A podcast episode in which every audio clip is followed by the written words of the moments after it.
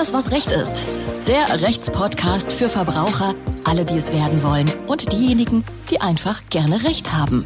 Mit den durchschnittlichen Stimmen von Martin Wiesel und Tim Granzow. Alles, was Recht ist. Der Rechtspodcast von Ganze Rechtsanwälte. Herzlich willkommen zur Folge 21 von Alles, was Recht ist. Diejenigen, die die letzten paar Folgen gehört haben, werden wahrscheinlich denken, was ist das für eine Stimme? Ich bin Martin Wiesel. Ich war die letzten paar Folgen nicht da, aber jetzt bin ich wieder da. Und neben mir sitzt die bezaubernde Sina Spreen. Hallo Sina. Ja, hallo Martin. Warum warst du nicht da die letzten Mo Monate? Wo warst du denn? Ja, das, das erzähle ich später. ja, erzähle ich später. Ähm, viel interessanter ist aber heute, wen wir zu Gast haben. Und ähm, ich nehme es einfach schon mal vorweg. Heute ist die große Erbrechtsfolge. Und für die große Erbrechtsfolge haben wir niemand Geringeres als äh, die, ich nenne, mal, ich nenne sie mal die Koryphäe des Erbrechts, ähm, Frau Dr. Nicole Kamper. Hallo, äh, hallo Nicole. Hallo Sina, hallo Martin. Freue mich hier zu sein. Ja, ähm, Nicole, du bist Spezialistin im Erbrecht, ansässig hier in Berlin Stadtmitte. Ich glaube, das sind zwei U-Bahn-Stationen von hier entfernt. Oder anderthalb. Oder anderthalb. Oder ähm, zu Fuß ein Kilometer. Ja, umso besser. Und ähm, wie lange bist du denn schon Rechtsanwältin? Oh mein Gott, ich befürchte schon länger, als ich mich erinnere. Nein, ich glaube seit 1994. 1994. Ich, ich glaube, ich bin ja nicht unvorbereitet, das war tatsächlich 1994, also ich ah. hätte dir auch auf die Sprünge helfen können. Ähm, und warst du von Anfang an auf Erbrecht spezialisiert oder? Äh, natürlich nicht. Als Junganwältin ist man natürlich nicht sofort auf ein äh, Gebiet spezialisiert, aber ich hatte schon zu Beginn ganz große Bezüge zum Erbrecht, weil ich mich ähm, Anfang der 90er Jahre viel mit dem Restitutionsrecht, äh, mit dem, äh, die in, der Folge der Wiedervereinigung ein Thema war, beschäftigt habe und da spielt Erbrecht eine oder spielte eine ganz, ganz große Rolle. Und so bin ich zum Erbrecht gekommen. Und ist Erbrecht mittlerweile dein Lieblingsthema oder also im, im, im, in der Juristerei oder ist es nur das Thema, was du am besten kannst? Absolutes Lieblingsthema. Ich brenne fürs Erbrecht und ja. mache ja auch nichts mehr anderes. Sehr gut. Ja. Dann würde ich sagen, ohne weiteres Vorgeplänkel steigen wir direkt ein und ich werde mir auch direkt eine kostenlose Erstberatung von dir erschleichen. und zwar ist es so, ich habe äh, kürzlich geheiratet und noch kürzlicher bin ich Vater geworden. Und ähm, herzlichen Glückwunsch nochmal, Martin. Und da beantwortet sich jetzt auch die Frage von Sina, deswegen war ich die letzten äh, vier Folgen nicht da. Herzlichen Glückwunsch. Vielen Dank.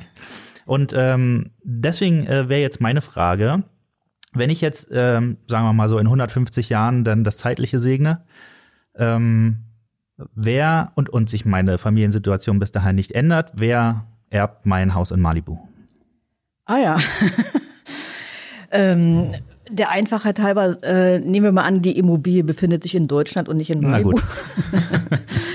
ja, es kommt ganz drauf an, ob du. Ähm, was, ach so, ich habe kein Testament. Äh, ja, erstellt. das hätte ich ja jetzt gerade gefragt. Ja. Es kommt ganz drauf an, ob man ein Testament hinterlassen hat oder eben halt nichts. Und wenn es eben keine letztwillige Verfügung gibt, dann tritt die gesetzliche Erbfolge ein und dann wird aller Voraussicht nach deine Frau die Hälfte deines Vermögens und die andere Hälfte deine dann bis dahin wahrscheinlich zahlreichen Abkömmlinge je zur Hälfte erben. Also ich gehe mal davon aus, in 150 Jahren hat sich diese Summe noch ein bisschen erhöht. Verzehnfacht. Verzehnfacht. Na, schauen wir mal.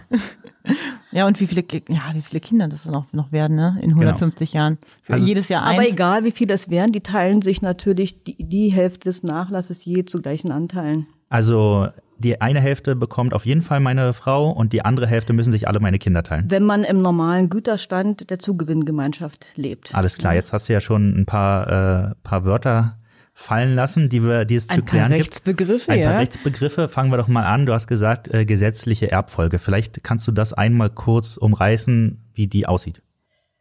Die gesetzliche Erbfolge sieht vor, dass wir ein Verwandtenerbrecht haben und ein äh, Ehegattenerbrecht. Und es heißt, äh, dass zunächst die nah nahen Abkömmlinge Erben des Erblassers werden und diese schließen immer eben auch äh, die weiteren Abkömmlinge aus.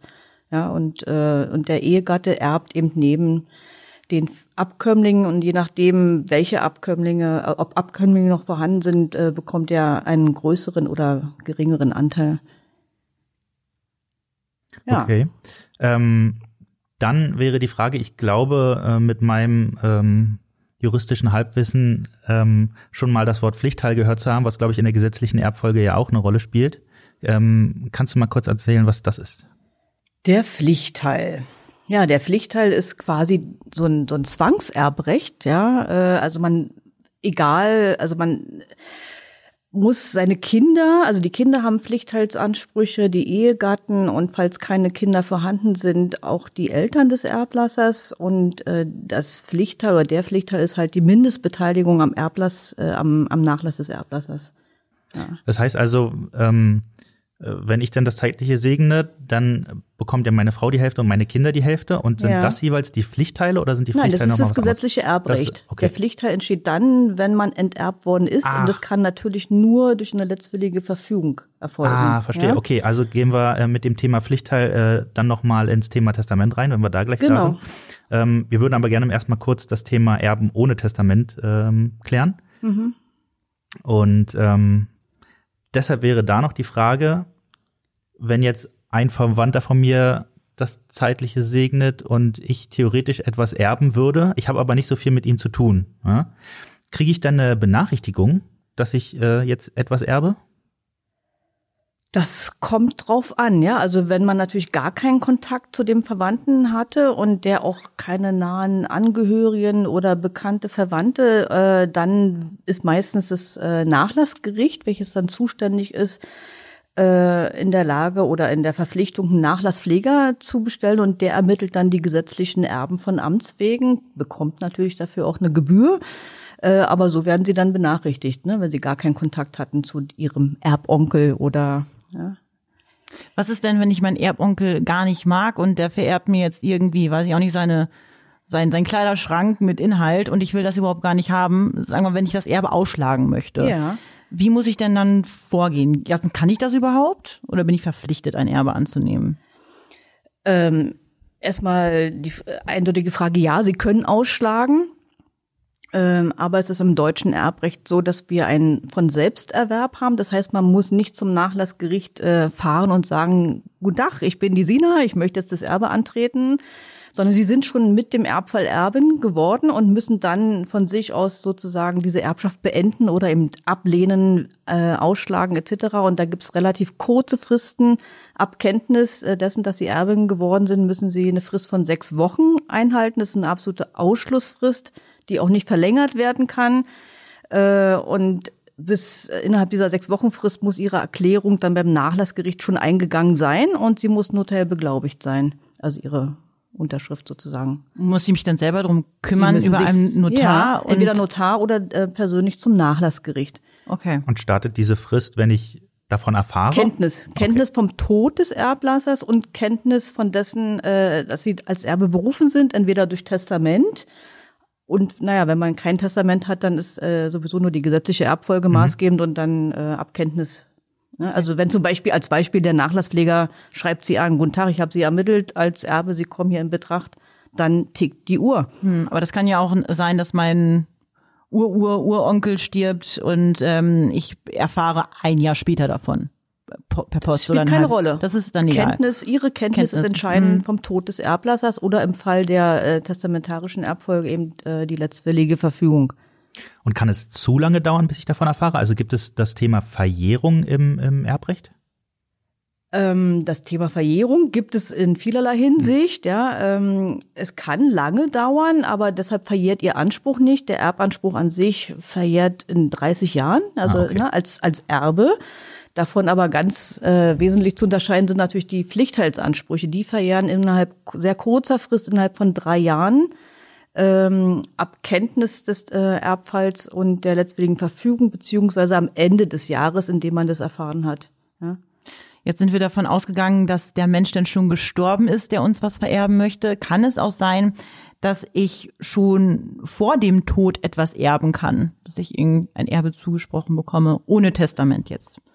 Ja, das nennt man bloß dann einfach anders, das Kind. Ja, das heißt dann lebzeitige Zuwendung also, oder Verfügung äh, zu Lebzeiten. Und das äh, heißt dann rechtstechnisch nicht Erbe, sondern ist eine Verfügung zu Lebzeiten. Ja. Also sowas wie eine Schenkung oder? Das ist eine Schenkung, ja. ja. Oder ja, je nachdem, wie man es gestaltet. Ja, wenn es ohne Gegenleistung äh, sozusagen vereinbart wird, dass jemand zum Beispiel das Haus der Eltern bekommt, dann ist es halt eine reine Schenkung. Und dieses Rechtsinstrument nutzen sehr viele Eltern, um manchmal Steuerfreibeträge auszunutzen. Ne? Also man hat ja nur begrenzte Steuerfreibeträge und bei sehr großen, hohen Vermögen bietet es sich manchmal an, die Steuerfreibeträge, die man alle zehn Jahre zur Verfügung hat, zum Beispiel die Kinder haben einen Freibetrag von 400.000 Euro, eben, eben schon ein Stückchenweise das Vermögen äh, zu übergeben. Ja. Und wird es denn später verrechnet? Also nehmen wir mal an, ich bekomme jetzt das Haus und mein meine Schwester nur nur ein Auto, aber eigentlich haben wir ja dann nach dem Tod jeweils äh, äh Oh, oh, oh, gleich, sehr gleich kompliziert, groß. ja, und sehr, sehr, sehr streitanfällig. Also erstmal im erbschaftssteuerrechtlichen Sinne wird es natürlich, wenn man innerhalb von zehn Jahren eine Schenkung bekommt und dann in den zehn Jahren eben der Erbfall eintritt und dann erwirbt man nochmal von Todeswegen, dann wird es natürlich kumuliert und eben in dem Zehn-Jahres-Raum äh, angesetzt. Ähm,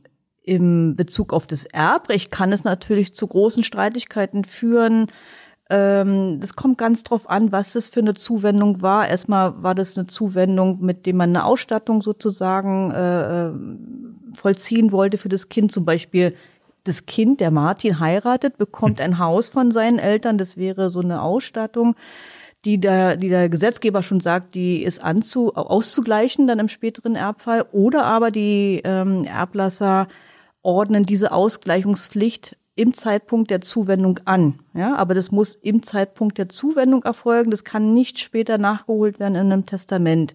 Ja, und wenn aber nichts von all dem vorliegt, einfach Sie bekommen einfach mal oder er äh, eine Schenkung von 50.000 Euro, ohne dass da ein Grund für vorliegt und äh, ja, dann ist es halt einfach so. Ne? Also es sei denn, ähm, also mindestens zehn Jahre sind vorbei.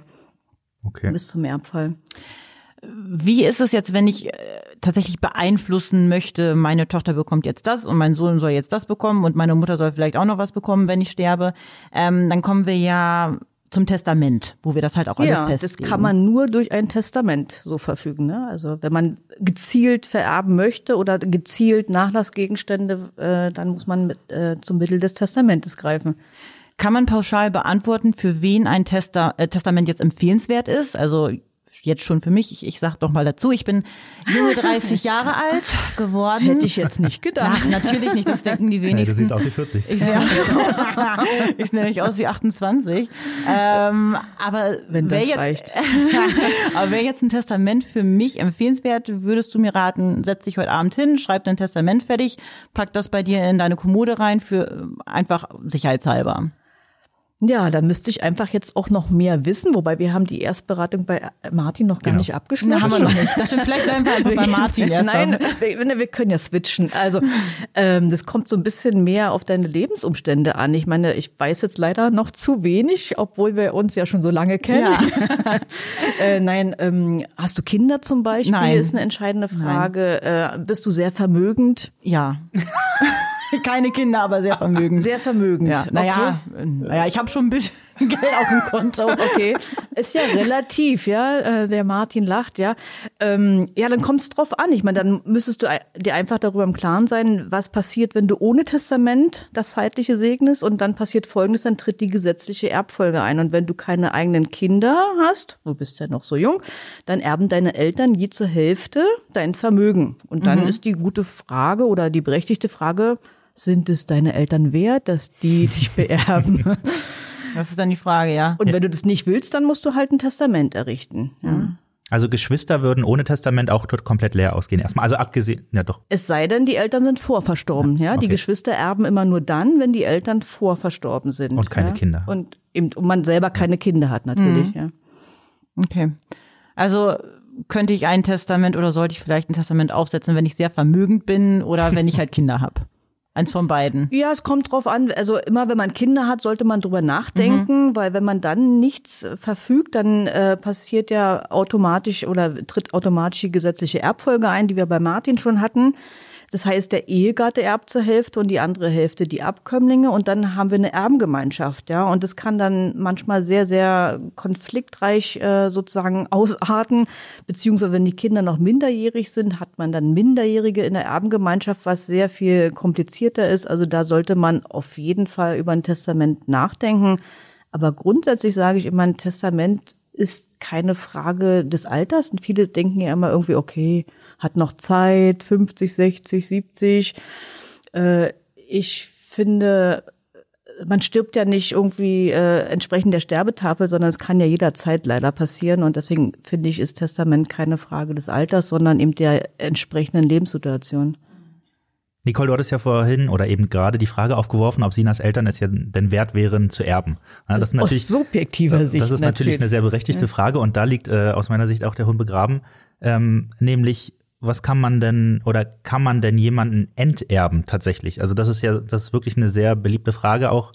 Ähm, habe ich gehört. Enterben ja, aber nicht den Pflichtteil entziehen. Das ist ein weit verbreitetes Missverständnis. Im Prinzip der Pflichter, den, den Pflichtteil bekommt man unter sehr, sehr schwierigen Voraussetzungen sozusagen nur weg äh, äh, gehext aus dem BGB und da sind die Voraussetzungen sehr, sehr äh, hoch angesetzt. Ne? Da müssen sie halt äh, nach dem Tod des Erblassers trachten etc. rechtskräftig verurteilt, äh, mindest zu einer Mindeststrafe von einem Jahr. Und was die meisten nicht wissen, man muss diese Pflichtteilsentziehung, wenn denn schon diese enormen Voraussetzungen vorliegen, äh, im Testament verfügen. Ja, und daran denken die meisten sowieso nicht. Also ich habe in meiner ganzen Laufbahn sozusagen, erbrechtlichen Laufbahn. Ich glaube, einmal einen Fall gehabt, wo das irgendwie relevant war, wo tatsächlich der Sohn eben rechtskräftig verurteilt worden war und die Erblasserin das entsprechend im Testament äh, so verfindet. Es war eine Tochter, Entschuldigung, und dann ist die Enkeltochter Erbin geworden und äh, da gab es eben eine Straftat zulasten der Erblasserin und aber es ist kaum praxisrelevant, ja, hm. weil die Hürden sehr, sehr hoch angesetzt sind. Also wenn Sina ihren Sohn anschreit, dass sie ihn enterbt, dann äh, gibt es da aber noch einiges zu tun, damit das auch wirklich klappt. Na, andersrum, ne? Es, äh, der, der Sohn soll ja, also würde ich jetzt so verstehen, dem soll der Pflichtteil entzogen genau. werden oder, naja, anders oder ja, die Eltern wenn, wenn haben der ja Sohn auch nach mir kommt, soll ja. er auf jeden Fall enterbt werden. Also, Wieso? Naja, ich weiß ja nicht, was der mit dem Geld dann anstellt. okay, da gibt's ja wieder andere Möglichkeiten, ja. Man, den kann man ja beschränken mit einer Testamentsvollstreckung etc.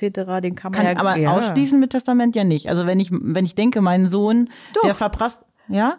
Kann ich sagen, der verprasst meine 100.000 Euro in der Woche. Den, Also- den streiche ich jetzt erstmal. Der, mein, nur meine Tochter, die ja äh, so gebildet ist und Jura studiert, die soll äh, das Geld kriegen. Naja, man kann ihn zumindest erstmal enterben, aber dann bleibt ihm ja dieser Pflichtteil, ne, diese Mindestbeteiligung. Und äh, da, ja, da, da kommt man meistens nicht dran vorbei, höchstens über lebzeitige Verfügungen, indem man sich sozusagen entreichert. Ja, man verschenkt einfach sein gesamtes Vermögen an die liebe Tochter, die da Jura studiert und macht sich selber arm und lebt dann mindestens noch zehn Jahre, weil da haben wir wieder diese zehn Jahresfrist, innerhalb derer eben noch diese Schenkungen mit angerechnet werden würden.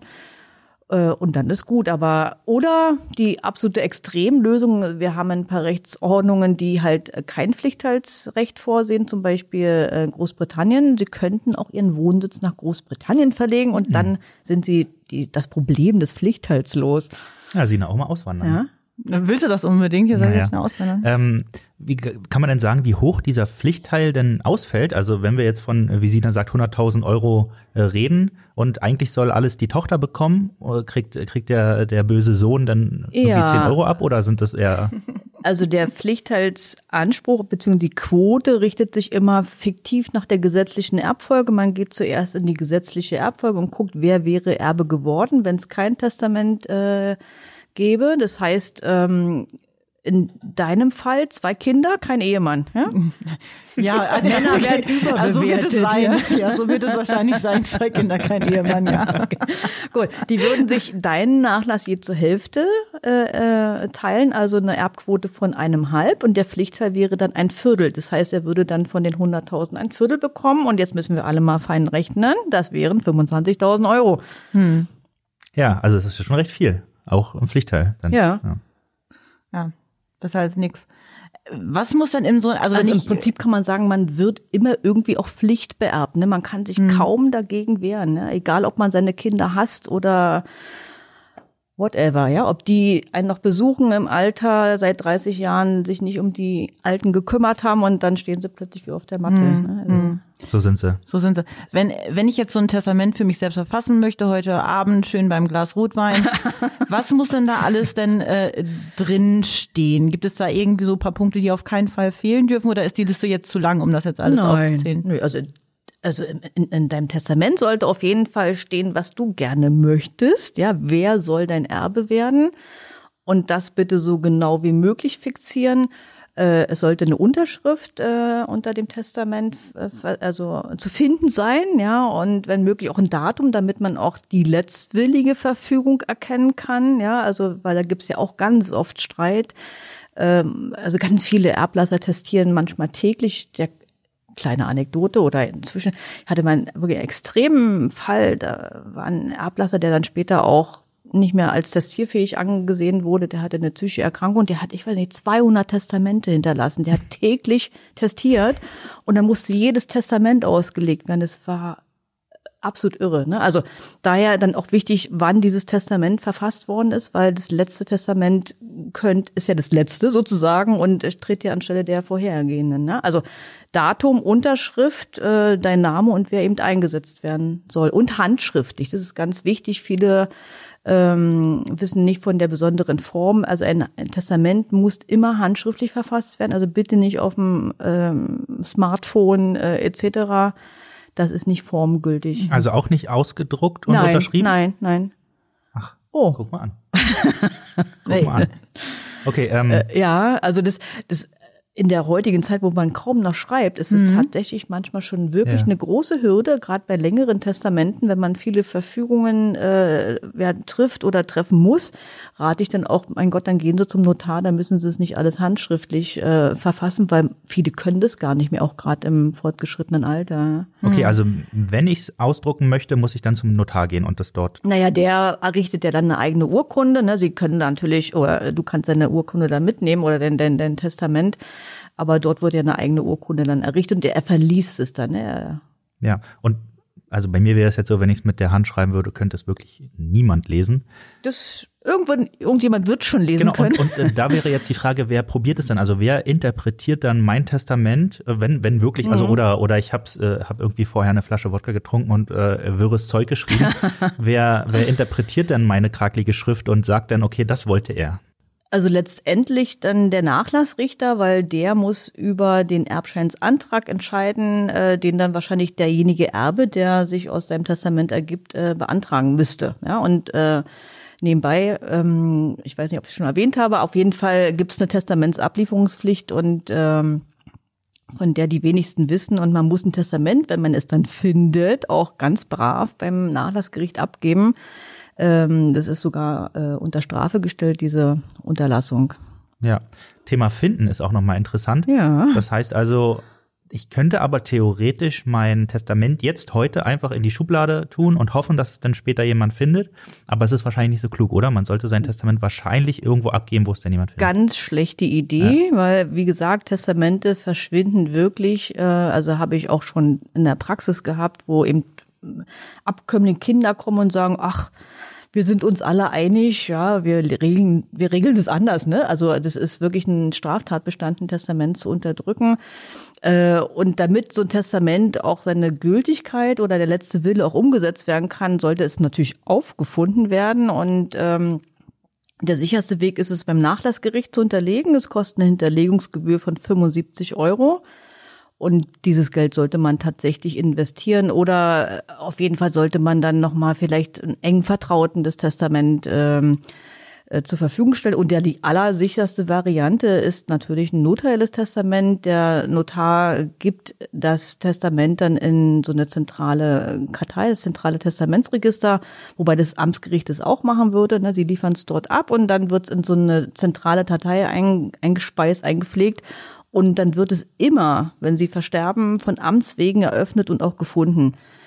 Und ähm, bei, äh, bei an diesem Punkt ist auch nochmal wichtig zu sagen, ein ganz schlechter Ort, sein Testament aufzubewahren, ist im Bankschließfach. Ja, mhm. weil da kommt im, im Zweifel der Erbe erstmal gar nicht ran, weil der braucht erstmal einen Erbschein. Ja, und ohne Testament kommt da kein Erbschein. Ja, also das ist, da dreht man sich im Kreis. Äh, das denken leider auch ganz viele, dass es der sicherste Ort ist, äh, aber mitnichten, also sicher vielleicht schon, aber sehr unpraktisch für den Erben, ne? weil der einfach keinen Zugang, es sei denn, der hat eine äh, Bankvollmacht eben auch für das Schließfach, aber das hat man nur nicht jeden Tag oder eben regelmäßig. Wenn ich jetzt ein Testament verfasse und ich denke schon so, oh, meine beiden Töchter, die sind da jetzt wahrscheinlich nicht so mit einverstanden, weil die eine, da möchte ich halt das Haus geben und der anderen möchte ich halt was anderes geben. Ja. Ähm, und vielleicht kriegst du noch 20.000 Euro obendrauf, damit so ein bisschen äh, gleich verteilt ist. Läuft bei dir. naja, ähm, und äh, dann, wenn ich dieses Testament fertig habe und ich habe es dann unterschrieben und das ist auch hinterlegt, können meine Töchter denn das auch dann irgendwie noch so annehmen, schon vorab, bevor ich gestorben bin. Und ich habe ein Testament geschrieben. Mhm. So, und dann kommen die dann da vorbei und unterschreiben so, ja, sind wir damit fein, weil wenn ich dann, dann kann ich ja äh, irgendwie verhindern, dass wenn ich dann sterbe, dass meine Töchter sich dann erst anfangen zu streiten, weil die wissen ja, was die bekommen, wenn ich sterbe. Wie, ne, nennt, Okay. man, nennt man das irgendwie? Hat man, das hat das Namen? Naja, das ist eine Vorweg Vortestament oder so? Nee, das ist eine vorweggenommene Erbfolge. Das müsste man ja dann sowieso notariell machen, wenn da eine Immobilie mit im Spiel ist. Und dann ist es natürlich wichtig, dass man alle mit ins Boot holt und sagt, okay, du Tochter bekommst das Haus, du bekommst die andere dafür das Bargeld und dann äh, verzichten beide gegenseitig, äh, zum Beispiel auf Pflichtteilsansprüche diesbezüglich dieser vorweggenommenen Erbfolge und erklären, dass sie damit sozusagen ja eben äh, abgegolten oder abgefunden sind. Ne? Also das kann man machen, ja. Das ist eben äh, vorweggenommene Erbfolge. Okay. Und das muss dann unbedingt notariell beurkundet Naja, werden. kommt drauf an, was, was man überträgt, ja? Ja. Also bei einer Immobilie auf jeden Fall. Aber auf Ja. jeden Fall sollte man, wenn man sowas beabsichtigt, so eine vorweggenommene Erbfolge, natürlich alle immer mit ins Boot holen. Das ist sowieso immer die Regel Nummer eins. Setzt euch alle an einen Tisch, das vermeidet so viel Streit.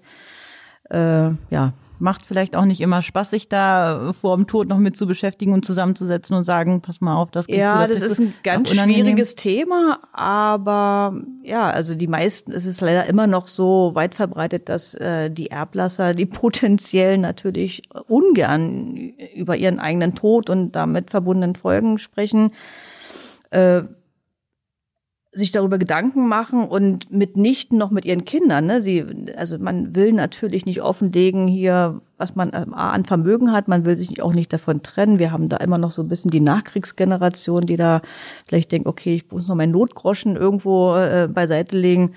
Aber es ist auf jeden Fall anzuraten, da sich gemeinsam an einen Tisch zu setzen, weil das Schlimmste, was passiert, ist, äh, wird ein Testament eröffnet und die Kinder werden total überrascht und können mit ihren Eltern sozusagen nicht mehr darüber sprechen, werden so postmortal abgestraft. Und dann passiert Folgendes, dann haben wir so eine Art Stellvertreterkrieg im Prinzip, ja. Dann eigentlich müssten die mit den Eltern sprechen, ja, warum hast du mir das angetan, ja. Äh, Und dann wird dann sozusagen dieser Frust oder äh, dieser, ja, diese, äh, ja, diese Trauer sozusagen dann auf die Geschwister manchmal projiziert. Und dann eskaliert es äh, wahnsinnig, ne? Also ich habe zum Beispiel vor ein paar Tagen einen Fall gehabt, dann kam ein junger, ein junger Mann war der auch schon nicht mehr, Vater gestorben und sehr vermögend und der hat ganz überraschend eben eine, die Cousine eingesetzt und nicht seine eigenen Kinder, ne? Und die waren so enttäuscht, die haben überhaupt nicht damit gerechnet, die hatten ein ganz tolles Verhältnis zu ihrem Vater und äh, und können nicht mehr mit ihm reden. Und natürlich wird sich jetzt dieser Streit auf die dahergelaufene Cousine projizieren. Ne? Also es, äh, da ähm, ja, passieren manchmal schon oder geschehen Überraschungen. Da, da würde sich mir aber eine Frage aufdrängen. Habe ich denn eine Möglichkeit, wenn ich an der oder wenn ich daran zweifle, dass das Testament koscher ist? Also ich mal mal ein filmisches Bild. Mein Vater ist äh, dann irgendwann relativ alt und dann sucht er sich noch mal eine, eine junge Frau, die die es vielleicht oder meiner Meinung nach dann vielleicht nur auf sein Vermögen äh, äh, abgesehen hat. Dann heiraten die aber nicht und er stirbt und dann taucht auf einmal ein Testament auf, wo drin steht, hier meine, meine junge Freundin bekommt alles. Und dann bin ich der Meinung, ne, Ja. das hat die ja, das hat die ja geschrieben, das hat ja nicht mein Vater geschrieben. Ja, ähm, kann ich ja. dann sagen, äh, habe ich dann irgendwie eine Möglichkeit, das richtig zu stellen? Das ist der klassische Fall der sogenannten Erbschleicherei. Ne? Also das ist ein böser Begriff, aber äh, immer mehr praxisrelevant. Also was ich auch wirklich in der Praxis so zunehmend äh, beobachte. Die junge Haushälterin oder gerne auch osteuropäische äh, Pflegekräfte.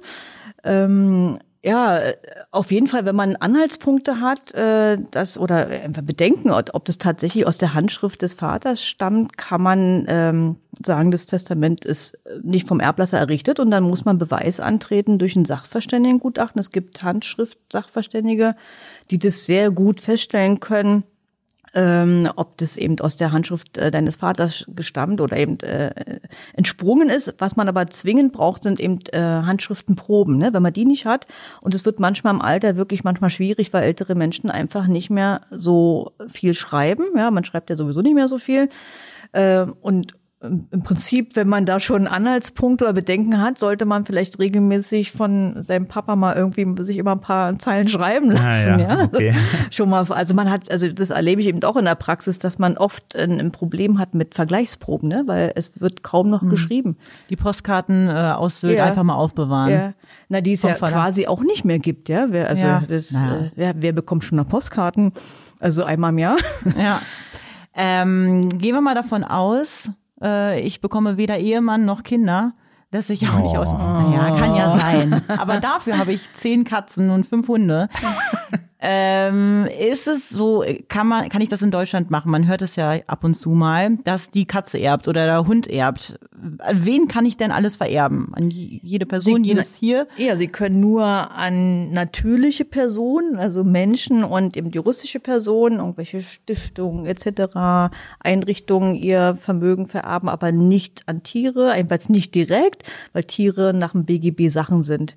Ja, also äh, man kann das dann anders konstruieren. Man kann jemand als Erben berufen und dem sozusagen eine Auflage erteilen, dass er eben lebenslänglich äh, eben das Tier pflegt. Also da hatte ich auch mal einen ganz ja, witz, ja, ja, witzig eigentlich nicht, aber dramatisch, ein älterer Mann, schon dement, also er hat auch eine Betreuerin und sehr, sehr vermögend und konnte kein Testament mehr errichten. Ja, und dann haben, und sein Ein und Alles war sein Papagei.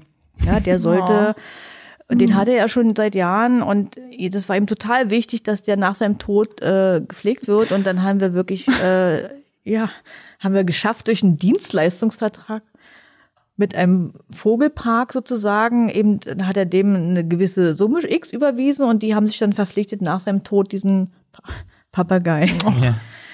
zu pflegen. Das war wirklich äh, sehr, äh, äh, ja, also für den Mann auch wichtig und äh, ist uns aber auf jeden Fall gelungen. Ja, Das ist, das ist einfach nur romantisch. Ich oder? find's auch schön. ja? Ja, naja. Ähm, okay, ich würde sagen, äh, Ich weiß ja nicht, wir sind ja schon bei den komischen Fällen. ja, machen wir. Ähm, Ach, jetzt. wir sind ja schon bei den komischen Fällen. Wir haben auch gelesen, dass du ein Buch geschrieben hast. Ist das richtig? Mit Autor mit, stand. Autor? mit Autorin, ja. gut, ich, ja. das ist ja das Gleiche. Ähm, die 100 typischen Mandate, Mandate im im- Erbrecht. Genau. Äh, du hast paar witzige Fälle schon gesagt. Was sind denn so die, tatsächlich so die typischen? Hast du irgendwelche ad hoc im, im Kopf, die du uns nochmal erzählen möchtest? Ui. Oder, also, was man ja davon ableiten kann, womit kommen die Leute denn am häufigsten zu dir? Das heißt also, was ist der häufigste Fehler, den man vielleicht vorher schon vermeiden kann, sollte? Also, ja, also der allerhäufigste Fall ist, glaube ich, sind es tatsächlich die Enterbungen äh, zu Lasten der Kinder, meistens dann aus Folge einer Patchwork-Situation heraus. Ja, also die wenigsten Ehen halten ja bis zum bitteren Tod. ja, ähm, und ja, und zerbrechen, dann gibt's einen neuen Ehepartner und dann kommen meistens die Probleme. Dann wird der im Rahmen eines Berliner Testamentes eben zunächst zum Allein- und Vollerben berufen und die Kinder eben ähm, zu Schlusserben und die sind dann wenig, äh, die sind halt in dem Fall, wo der Ehegatte als Erbe berufen wird, äh, sozusagen so- sofort enterbt. Ne? Da haben sie einen Pflichtteilsanspruch, haben es vielleicht eine Schlusserbenstellung aus dem Berliner Testament, dass sie nach dem Tod der bösen äh, Stiefmutter sozusagen dann vielleicht erben werden. Äh, aber das machen die meisten nicht. Ne? Die fordern dann ihren Pflichtteil. Also ganz oft geht es um die Durchsetzung von Pflichtteilsansprüchen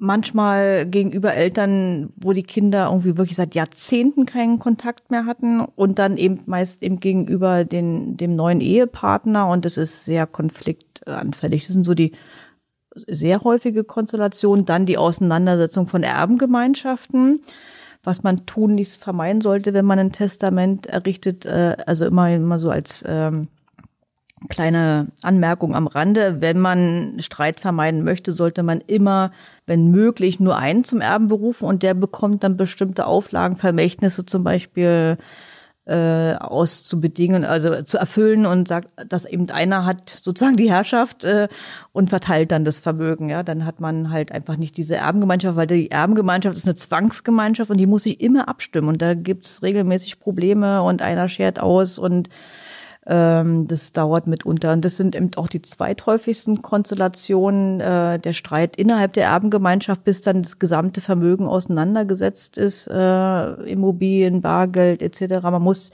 alles erstmal sozusagen zu Geld machen, umsetzen oder sich eben anderweitig verständigen. Das sind so die häufigsten Konstellationen, ja. Ja. Das heißt also, Patchwork-Familie ist schon mal äh, Konfliktpotenzial. Ähm, auf jeden Fall, ja. auf jeden Fall ist ein, aber man kann das alles lösen, ja. Also man kann das auch mit einem Testament entsprechend gestalten, dass man, also so eine ganz typische äh, testamentarische Gestaltung ist, dass man in einer Patchwork-Situation seinen zweiten Ehegatten sozusagen äh, zunächst nur zum Vorerben einsetzt. Der wird quasi nur vor, also er, er wird zwar Vollerbe, aber unterliegt bestimmten Beschränkungen und ist nur Erbe auf Zeit. Und dann passiert Folgendes, dass sich das Vermögen des Papas sozusagen nicht mit dem Vermögen der zweiten Ehefrau vermischt und nach ihrem Tod geht es dann an seine Kinder über. Dadurch sichert man zum einen seine zweite Ehefrau oder umgekehrt natürlich auch den Ehemann ab und äh, sichert aber, dass sein Vermögen irgendwann bei den Kindern landet. Das ist zum Beispiel eine Möglichkeit, das äh, ist die sogenannte Trennungslösung, so nennt man es. Aber funktioniert dann nicht, wenn zum Beispiel die zweite Ehefrau, ich bin jetzt immer beim Mann und der sehr viel jüngeren Ehefrau, aber was ja auch manchmal oder eben häufig vorkommt, äh, wenn die halt manchmal gleich alt wie die Kinder äh, ist, ne, dann mhm. haben die natürlich, sagen, ich warte jetzt nicht, äh, ich sterbe ja noch vor der, ne, also also äh, dann sagen, dann schlagen die die Nacherbschaft aus und fordern ihren Pflichtteil, ne. Mhm. Ja. Mhm. Ähm, bleiben wir vielleicht beim ersten Mann, äh, bei meinem ersten Mann, dann, ah. den ich dann irgendwann dann dann. Ja. So, und, und, ja genau, aber äh, von dem äh, trenne ich mich dann einfach und ich habe dann schon seit, äh, ich habe dann auch schon wieder neun. Selbstverständlich. und, und dann sterbe ich. Äh, ich bin aber noch mit meinem ersten Ehemann verheiratet. Ganz schlecht. Das ist doof, ne? Ja, ne? Der kriegt dann mein Geld. Muss ich mich scheiden lassen vorher? Also wenn ich, äh, wenn ich, wenn ich äh, sicher sein möchte, dass mein Ex-Mann kein Euro von mir sieht, ja. Was muss ich da machen? Dann solltest du ähm, mindestens, äh, du bist noch verheiratet mit ja, ja, ich bin noch verheiratet, habe einen neuen Freund. Okay, dann solltest du so sch schnell wie möglich, also solange sozusagen, äh, du sollst so schnell wie möglich die Scheidungsvoraussetzungen sozusagen versuchen zu schaffen und ja. eben die Scheidung einreichen. Das heißt ein Jahr Trennungszeit und dann so schnell wie möglich eben ähm, die Scheidungsantragsschrift dem Ehe, dem Ex sozusagen mhm. zustellen lassen und dann äh, wird sozusagen sein gesetzliches Erbrecht vernichtet. Ja. Okay. Aber der Ex-Mann hat keinen Pflichtteilsanspruch. Das haben nur äh, also, naja, solange er noch sozusagen der Ehemann ist, also bis zu dem Zeitpunkt, wo die Scheidungsvoraussetzung vorliegt, hat er noch einen Pflichtteilsanspruch, ja. Aber danach nicht mehr. Danach nicht mehr. Wenn die Scheidungsvoraussetzungen okay. vorliegen oder die Ehe geschieden ist, dann ist vorbei, ne. Aber auch das ist ein ganz äh, äh wildes Erwachen oder böses Erwachen äh, daran denken viele auch nicht. Ne? Die sind, äh, hat man ja oft so eine Konstellation, leben schon ewig getrennt äh, in verschiedenen Wohnungen, lassen sich aus, weiß ich nicht, äh, nicht nachvollziehbaren steuerrechtlichen Gründen nicht scheiden und die erben dann plötzlich. Ne? Also da denkt dann äh, niemand mehr dran. Da entstehen manchmal auch so ganz äh, merkwürdige Situationen. Ja, ich würde sagen, wir haben jetzt richtig viele Szenarien auch ab, äh, äh abgegessen. Hast du noch ein Szenario, was du glaubst, was wir unbedingt noch erwähnen müssten? Ich glaube, wir haben jetzt schon viel ja. Nein, also ich könnte stundenlang. Ja, ja, ja, wir laden dich einfach nochmal ein. Genau, wir laden einfach noch Top 5 der Erbrechtsfälle. Genau, aber ansonsten würde ich jetzt nämlich ähm, zum finalen Teil des, der Folge kommen. Und ja. das ist nämlich folgendes jetzt Format. Kommt die Überraschung. Genau. Das ist nämlich folgendes. Wenn du die Wahl hättest. Ähm, und Sina wird dir jetzt ein paar interessante Fragen stellen. Und, äh, Und äh, da, ich bin wirklich, ich bin unheimlich gespannt. Tina, okay. Ja, es ist halt auch so, äh, es gibt vielleicht auch ein bisschen Eindruck, wer du bist Ach, und äh, wie du mit Vermögen selber umgehst. ähm, und zwar möchte ich dich fragen, was du denn lieber erben würdest. Wenn du müsstest. Wenn du müsstest. Ja. Ähm, und dann gibst du uns einfach äh, die Antwort, ja? Also, was würdest du lieber erben? Ein Haus, wo zehn Leute drin wohnen, oder, oder eine Gartenlaube für dich ganz allein? Ein Haus, wo, äh, in dem schon zehn Leute wohnen. Warum? Weil man das noch weiter die Miete. Ja. Also du müsstest dann auch da drin wohnen. ne? Ja, weil ich das liebe, Kommunikation mit anderen Menschen. Ich bin, ja, also, ich- ja, Also eher der, der Soziale als Ja, der, ja. derjenige, der, der alleine- einsame Ja. Nerd. Äh, zweite Frage. 8000 Euro auf einmal erben oder 1,2 Millionen über die nächsten 25 Jahre verteilt, immer so staffelmäßig äh, ausgezahlt. Waren das jetzt 8000? 800.000. 800.000. Ach, Ei, 800.000. nur Ach, Nein, 8.000. Das wäre ein acht, nein, nein. Das, dann habe ich mich äh, habe ich äh, falsch gesagt hier. 800.000 auf einmal. Sofort, sofort. nicht über los 800.000, ich nehme sie sofort. Anstatt die 1,2 ja. Millionen. Ja, Okay. ich lebe jetzt. Okay. Ja, Aber es kann ja sein, Jetzt. es kann ja sein, dass es manchmal schon sind. Äh, Kann man das äh, überhaupt festlegen? Äh, Okay, mein Sohn, der kriegt, kann gerne meine 100.000 Euro haben, Ja. aber dann bitte ein bisschen gestaffelt Ja, ausgezahlt, weil ich kann man weiß. Über einen Testamentsvollstrecker zum Beispiel, ja, wenn man ihm sozusagen einen Testamentsvollstrecker vor die Nase setzt Ja. und sagt, der bekommt jährlich, weiß ich nicht, die Erträgnisse aus meinem tollen Fonds etc. oder Mieterträgnisse, kann man alles machen. Muss man aber gestalten, ne, mit bestimmten Instrumentarien. Siehst du, da fällt mir direkt noch eine fachliche Frage ein, obwohl wir jetzt schon beim äh, lustigen Teil des Podcasts sind, aber trotzdem, äh, Thema Testamentsvollstrecker. Ich bestimme also jemanden, der dafür sorgt, dass mein Testament irgendwie ausgeführt wird. Ja. Das ist sehr, sehr ungefähr. Genau. Ähm, und Der verlängerte Arm des Erblassers aus dem Grab. Genau, aber was ist denn, wenn ich da jemanden bestimme, der gar keine Lust darauf hat? Der kann es ablehnen. Der kann einfach sagen, Der kann es ablehnen und dann wird das Nachlassgericht, äh, je nachdem, was im Testament steht, wie wichtig es im Erblasser war, einen Testamentsvollstrecker zu bestellen, einen anderen Testamentsvollstrecker anfragen. Die haben da meistens so Listen, die das regelmäßig machen und dann gibt's halt einen vom Gericht bestellten Testamentsvollstrecker. Und Thema, Thema 1,2 Millionen Euro, sind, sind das so, also ich weiß, es gibt ja jetzt auch äh, anwaltliche Schweigepflicht und so weiter, aber sind das so auch so die Beträge, wo es, wo es bei, bei dir auch so darum geht? Oder ist es eher weniger oder ist es viel mehr? Oder? Also es hat in den letzten Jahren doch eine deutliche Steigerung der Nachlässe gegeben. Das ähm, kann ich schon feststellen. Ja, das sind so mehr die Beträge, um die es geht. Ja, also ich würde mal sagen, beginnend ab 500.000 aufwärts. Gibt auch mal kleinere Nachlässe, aber es sind schon relativ hohe Nachlässe. Ja, also die Wie reich die Menschen alle sind, ne? ja, nicht alle. Es ist eine bestimmte, es, ist, es, sind, es sind tatsächlich nicht alle, aber es sind bestimmte gutbürgerliche Familien, die halt äh, schon immer Geld hatten und Ja. dann kommt also meistens immer, also oftmals noch mehr dazu. Dann die Wertsteigerung der Immobilien, das tut natürlich auch äh, sein Übriges und äh, ja, das, also da kriegt man manchmal doch äh, große Augen, wenn man die Nachlässe sieht. Meine letzte Frage, die elementare Frage. Ähm, was würdest du lieber erben? Das Unternehmen Tönnies oder Nestle?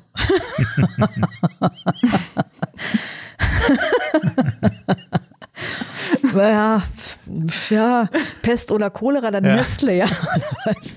Ja, Nestle ist zumindest mehr zu holen, würde ich ja, sagen. ja, jedenfalls nicht so, ähm, ja, äh, gerade Nestle ist es. negativ besetzt sozusagen, ne? Also Gut, das waren meine Fragen. Ja, Nicole, ich muss sagen, das war, war richtig gut. Also ich weiß jetzt, was ich zu tun habe. Ich werde direkt nach Hause gehen und ein Testament handschriftlich schreiben. ja, wirklich. Nee. Du hättest, du hättest, du hättest das jetzt wirklich auf deinem Mac Pro abgetippt, ausgedruckt, hätte, unterschrieben, ja, ne? ich hätte, ich hätte es einfach getippt, abgeschrieben. Also, Nein, äh, wirklich? Äh, ja.